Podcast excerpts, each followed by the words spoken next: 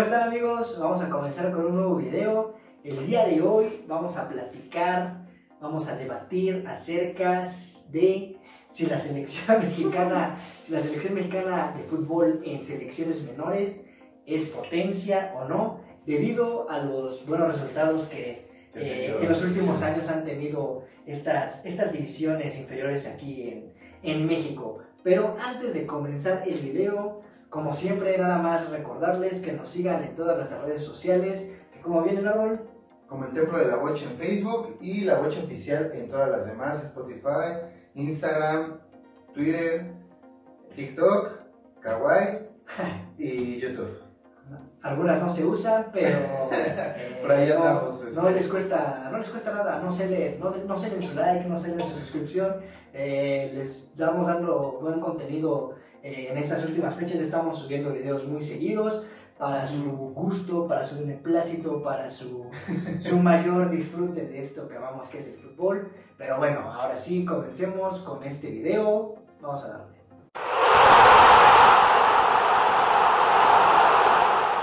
Pues bueno, Árbol, entonces vamos a comenzar eh, a debatir, a dar información, a dar nuestra opinión acerca de si México en selecciones menores realmente es una potencia o, o no lo es. ¿Tú, ¿Tú, qué piensas antes de, de dar como eh, varios puntos de las selecciones menores? Ok, creo que pues, la selección sí es, en categorías menores es potencia o por lo menos ha armado buenos grupos, buena generación, buenos equipos. Ha tenido buenas participaciones en Mundial, en Juegos Olímpicos se ha visto reflejado también ahorita con el tercer lugar que se acaba de dar. Eh, en la sub-17 pues eh, ya es conocido México. Creo que después de ahí se pierden las generaciones a una selección mayor y por eso no llegamos a un puesto más alto. Ok, me parece bien. Pues bueno, eh, tocas varios temas importantes, pero antes de empezar a, a, debatir todo eso, vamos desde lo más simple, desde lo más básico. México en selecciones menores, hablamos que es hasta la sub-23, que es donde compiten en Juegos Olímpicos. También están Juegos Panamericanos, que son sub-20, sub-22. Tenemos obviamente el Mundial sub-20, Mundial sub-17, eh, las desesperanzas de Toulon. Eh, también hay competencias en sub 3 sub 15, pero estas son todavía un poco más infantiles, más infantiles y no tan, no tan reconocidas.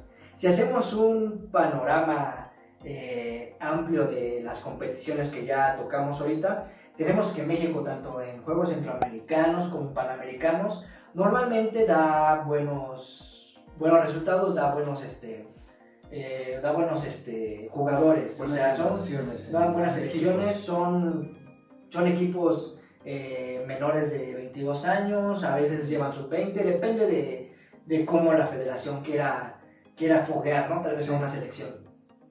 Tenemos que en Juegos Centroamericanos se han ganado 6 oros, 6 platas y un bronce. En Panamericanos tenemos 4 oros, 4 platas y 3 bronces. Uh -huh. Todo esto en un periodo tal vez de unos 50 años, 60 años y más reciente donde se han ganado ya más medallas eh, desde los años 90, que es cuando se empezaron a meter las selecciones menores en estas competiciones. Uh -huh. ¿Esto qué te dice de estas dos competiciones que son a nivel, eh, sí juvenil, pero a nivel ya de todo el continente? Mm, ¿Qué nos dice? Que, que México podría ser la potencia, pero no, no, no se lo está tomando como tan en serio estas, estas competencias que pueda armar un buen grupo, un grupo competente, un grupo que juegue bien al fútbol y que le dé de tú por tú a, a, a los otros equipos. Pero con, no ha sido campeón en todas sus ediciones, no ha, ha tenido como buenos resultados eh, siempre. Los mejores resultados han sido cuando ha tenido como un seguimiento o un proceso. Exactamente, eso, eso, me gusta, me gusta que vayas eh, siempre en tus participaciones desmenuzando puntos, puntos importantes. En Panamericanos podríamos decir que es la, es la segunda selección con más medallas, o sea, nada más atrás de, de Argentina. Uh -huh. En Centroamericanos, pues sí es, eh, debería ser un claro dominador porque no compite tanto con las, las potencias sudamericanas. Uh -huh.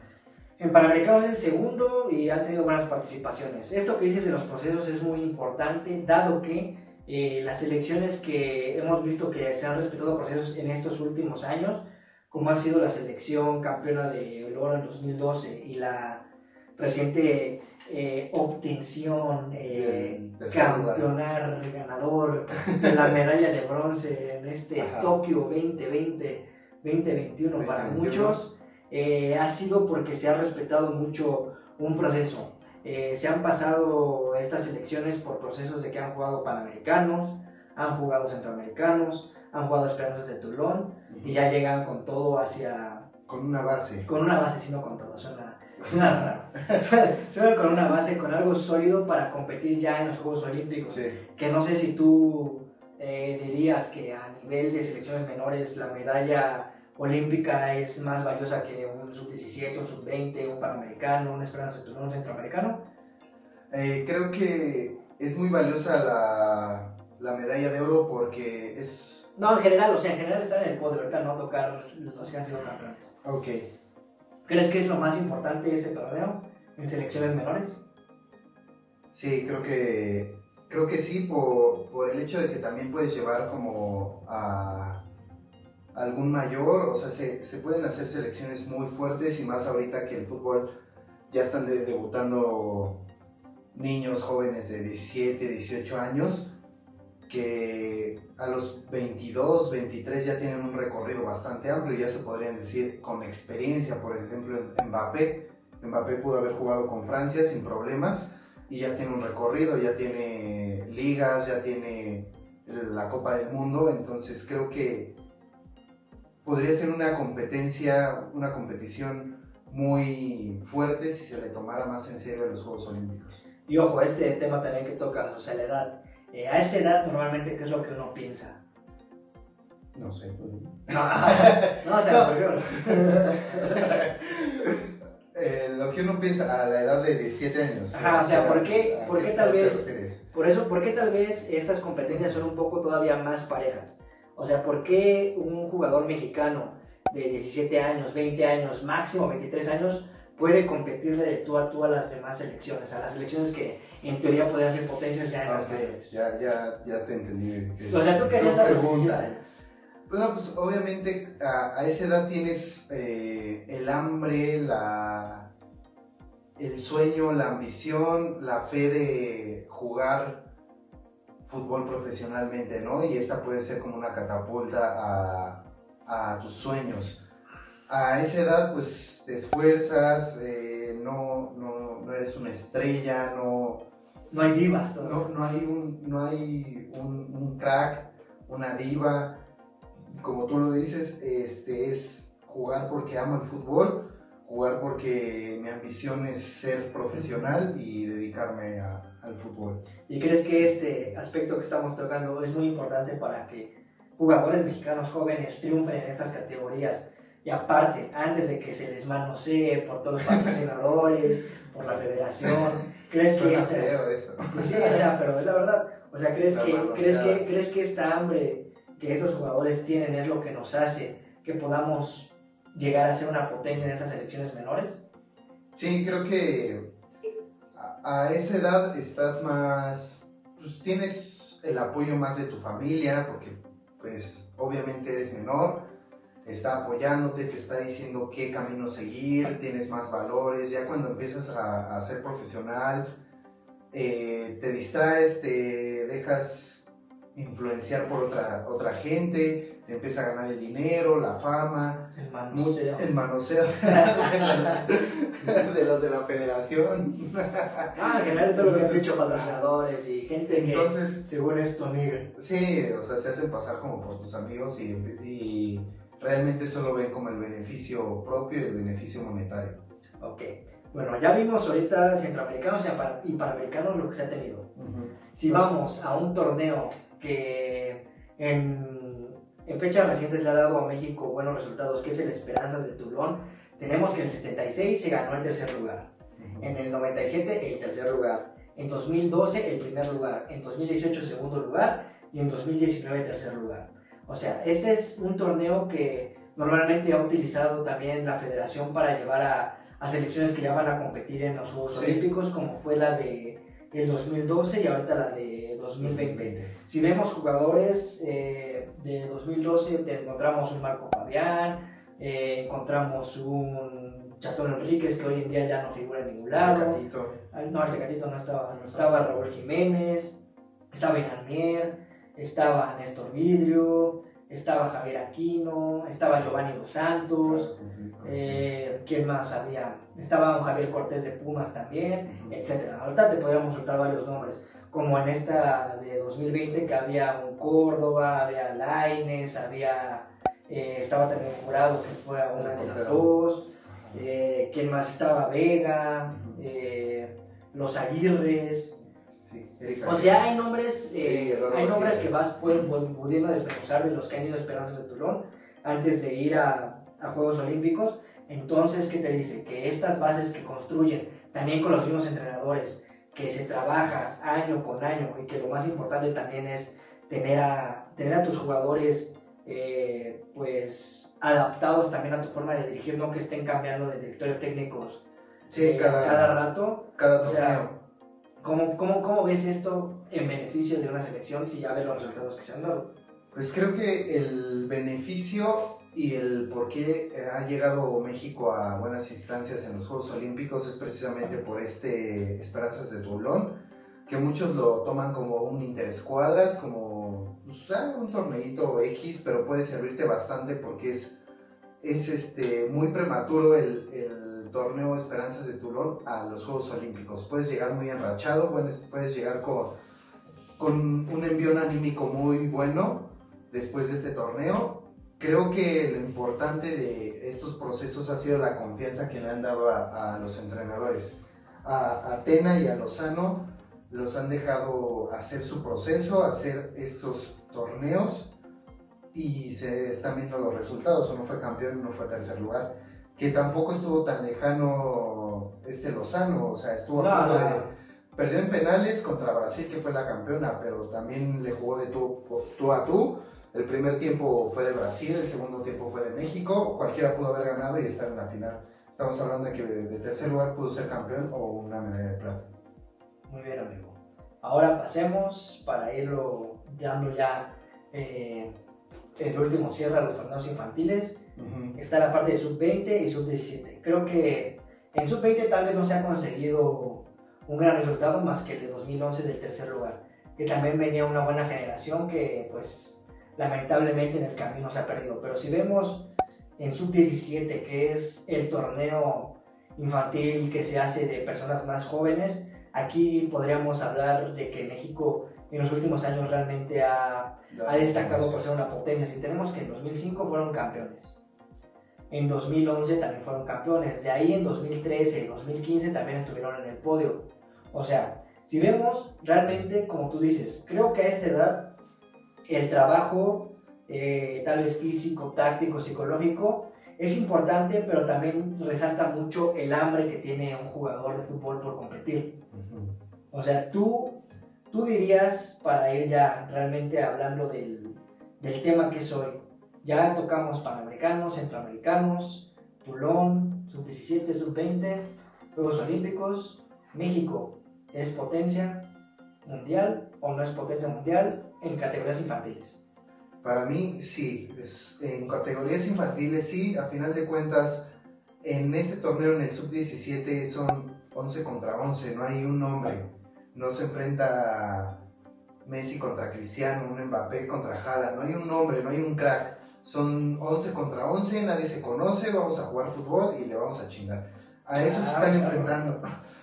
Es, a eso se enfrenta y, y, México por esos jugadores, porque hay calidad aquí que después se pierde, después hay un mal manejo, no, no se logra tener jugadores top, ¿no?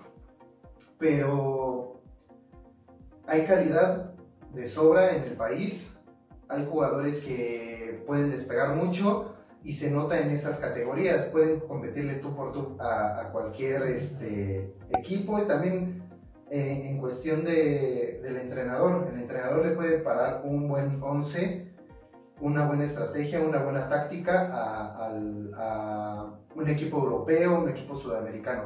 Creo que en, en ese, en esa instancia de sub-17 hay muy buenos partidos, hay, hay muy buenos jugadores que se van perdiendo por malos manejos, pero al final de cuentas es 11 niños contra 11 niños que tienen hambre, ilusión y ganas de jugar fútbol. Y gana el que lo está haciendo mejor.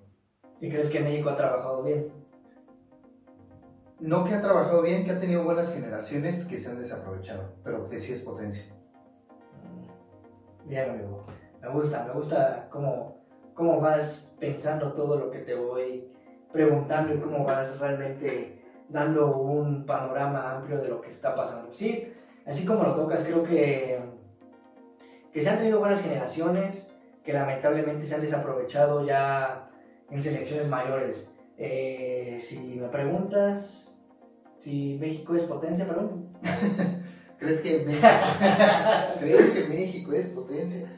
No, este, creo que es mi opinión de todas las categorías. No sé tú qué es lo que piensas de, de, de los procesos que se han respetado de Tena y de Lozano y, y, los, y las generaciones que se han desperdiciado de la sub-17. Sí, para, para empezar, creo que sí. Eh, de estos últimos años, ya ponle unos 15, 16 años desde 2005 que fue la, que fue la de la de México, que la de México campeón en 2005 en sub-17. Creo y pienso y afirmo que Seguridad. sí somos potencia en selecciones menores. Lo sé y lo afirmo, ¿por qué? Porque los resultados ahí están. O sea, no es como de que haya sido, no haya sido una casualidad nada más lo de 2005 ya también se han dado buenos resultados sub-17, sub-20, Juegos Olímpicos, no se, han del Tolón. no se ha enfrentado contra malas selecciones tampoco. No, se ha enfrentado contra pues, potencias. ya en categorías mayores. Obviamente, Brasil, Francia, obviamente como, ya, como ya lo tocamos, el, el, el, el, estar en estas categorías todavía es un nivel, un nivel muy parejo, todavía no se destacan. Amateur, por así decirlo. ¿no? Pues no, no tan semiprofesional ya semiprofesional ya en el que, en el que como tú ya lo bien lo mencionaste, lo que sopesa más, lo que pesa más, lo que es más influyente en todos estos equipos es el conjunto. O sea, no solamente destaca un jugador, destaca todo lo que tengas alrededor y también cómo tu entrenador esté contigo. Y si vemos, como ya lo repetimos, y vemos que esto sí es importante, cómo los procesos, si se respetan, puedes dar, resultados. dar resultados. 2012 fueron Copa América 2011, que se creía que había sido un fracaso. Llevaron a fácil 8 o 9 jugadores que estuvieron campeones olímpicos. Sí. Fueron a Panamericanos, también el mismo número. Fueron Esperanzas de Tulón. Creo que aquí ya aumentó donde tener una base como de 8 jugadores, o sea, un equipo titular que fue a competir a la medalla de oro y cerró Luis Fernando Tena con esa medalla que no sé si piensas que es el mayor logro de una selección mexicana a nivel mundial. Sí. Quitando, bueno, poniendo las confederaciones, poniendo la medalla de oro, los torneos sub-17. Sí. ¿Dirías que la medalla, la medalla de oro es la más importante? Sí. La medalla de oro y después la confederación. Si vemos el proceso que se tuvo que conseguir para tener el mayor logro en la, en la historia de las selecciones mexicanas, ¿Qué es lo que resaltas? ¿Un proceso? Un proceso, la confianza al entrenador que creo que luego no se le da un poco a, a nuestra selección, a, a, este país. Por ejemplo, este... La paciencia que no tiene nadie. Por ejemplo, este Lowe que venía con un proceso eh, que era asistente del entrenador. Sí, 2006 fue al Mundial como eh, auxiliar de Klinsmann y ya después él tomó el, la el papel. Y ahorita, a pesar de que ya no está teniendo los resultados que debería, se ya es que está. Decir, no, pues ya está el otro, ¿no? Pero. A ver, ¿quién es el otro? Que vea el público que sabe de fútbol. Este. se le fue. el del Bayern. Se fue. El nombre. Flink. Ese mero. Flink. Este. Sí, o sea, a, a eso me. A eso va mi punto, ¿no? Que te, respeto un proceso, te respeto un proceso porque ya conoces a los jugadores que vienen atrás y conoces a los experimentados y sabes cómo puedes conjuntar un buen equipo que, que no solo sean estrellas, que sean jóvenes con veteranos, con experimentados y que te puedan dar resultados. ¿Y cuál, ¿Y cuál le pondrías un valor? La parte de que el entrenador sea el mismo. O sea, de que ya conoce a sus jugadores. Es, es, es lo mismo, es la confianza, no es solo los, los directivos tener la confianza en el entrenador, es los jugadores ya tienen la confianza con un entrenador. Creo que es lo más importante, ¿no? Los directivos vienen sobrando porque Sí. se pueden cambiar, ellos están Pero- siempre de, de pantalón largo, como Sí. se dice. Pero Ellos no están jugando, ellos solamente a veces se, se enfocan más en lo monetario, en lo que Sí. les puede llenar sus bolsillos. Y, y desafortunadamente en, en nuestro país, en esta En selección, México, chicos. pues, pesa más los directivos, lo que digan, lo que manda el que está poniendo el dinero a, a lo deportivo. Y por eso es que no tenemos eh, pues los triunfos que quisiéramos. ni un quinto partido tenemos por esa No llegamos a un quinto partido. Y, Y es precisamente por eso. y para darle cierre a esto, que fue también lo que pasó con la selección medalla de bronce en Tokio 2020. Se respetó el proceso. Se respetó un proceso, Lozano los fue llevando, Lozano, Lozano los conocía, Lozano llevó a jugadores que la gente cuestionó y que no estaba como muy ah, de acuerdo con eso, este, con sus decisiones y con los que llevaba, pero al final respondió. Igual los tuvo en Panamericanos algunos, otros en Esperanzas de Toulon. ¿Y qué fue la consecuencia? Un tercer lugar que es muy meritorio y que pudo haber sido un segundo, un primer lugar. Y como, Porque dio un buen partido contra Brasil. y como ya lo dijimos aquí, México en selecciones menores. Es potencia. ¡Ah, perro! Somos ¡Qué timing! ¡Qué para seguir! No, o sea, sí somos una potencia por todo lo que hemos desmenuzado a lo largo de, de Este estos videos. Bueno, de este video, de estos tal vez 30 minutos, 25 minutos que hemos hablado con ustedes. Eh, bueno, hemos llegado hasta el final de esto. Eh, obviamente hoy no vamos a tocar un tema de por qué las selecciones mayores no, no pueden conseguir tal vez estos logros. Eso ya será tema de, Otro video. de otro video, de, de- de otro debate, de otro tema. Pero bueno, si ya... No vamos a hablar de eso. ¿Qué? Ah, Bueno, si, si, ya, si ya llegaron hasta aquí, si ya eh, aguantaron a estos dos apasionados del fútbol, eh, pues, su opinión del fútbol. pues suscríbanse, no, no les cuesta nada, o sea, no, no es como que el día de mañana eh, se les cobre su tarjeta o que pierdan dinero, ¿no? Sea, esto es gratis. Esto es diversión, es contenido para gente futbolera, gente amante de este juego, gente como ustedes. Si como no les gusta nuestra cara, que hablamos. voz, hay más videos de mucho más diversidad del fútbol, más un top, un curiosidades, historias. No, y si no les gusta nuestra cara y nada de eso, pues escúchenos en Spotify. Sí. Ahí también estamos. sí, si no tienen ver nuestra carita. O si somos muy bellos, pues síganos viendo. Pero bueno, eh, hemos llegado hasta el final de, de este video. Pues suscríbanse, síganos en nuestras redes sociales. Eh, la Manita oficial, manita arriba Compartir. o manita abajo. Todo sirve para que sigamos creciendo. Una mentada por ahí. Para él, si quieren. A mí respétenme porque. porque duele. Pero Se bueno, pero bueno, ahí nos vemos en unos días con un próximo video, con un próximo top, una próxima historia. Abrazo.